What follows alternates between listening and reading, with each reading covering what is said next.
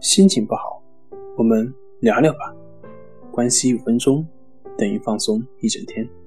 大家好，我是心理咨询师杨辉，欢迎关注我们的微信公众账号“重塑心灵心理康复中心”，也可以添加微信 “s u 零一一二三四五六七八九”，了解焦虑的解决办法。今天要分享的作品是。这就是一切问题的根源。第二部分，那怎么摆脱那个虚幻的自我呢？承认自己的不完美。在这个世界上，没有人能够达到绝对的完美。我们是人，是人就会有局限性，就会有缺点。不过没有关系，我们都不完美。我不完美，你不完美，他也不完美。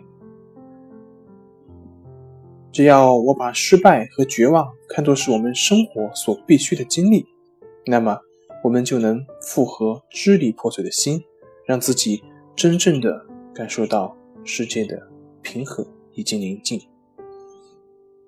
完整的心灵能够带我们走出黑暗，能够让我们获得宁静。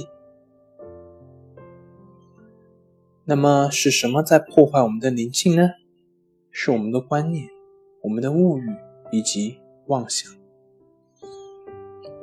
拥有物质并不是一件坏事，关键是我们不能让物质而迷失了自己，让物质拥有了人。问题不在于物质，而在于我们对物质的痴迷。欲望会加大人的痛苦感，欲望越大，痛苦感。也就会越强。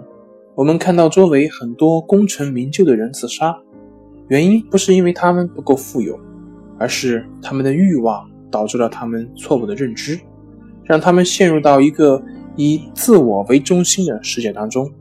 尽管看起来他们很富有，但实际上不是他们拥有物质，而是物质拥有了他们。这些物质推动着他们不停的前进。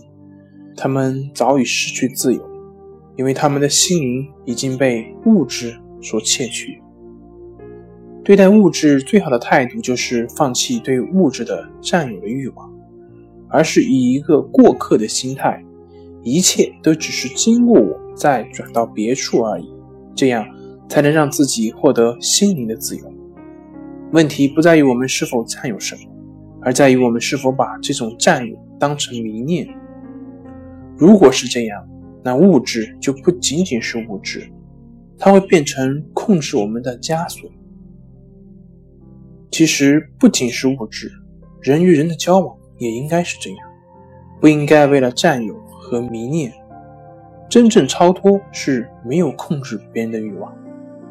好了，今天就分享到这里，咱们下回继续。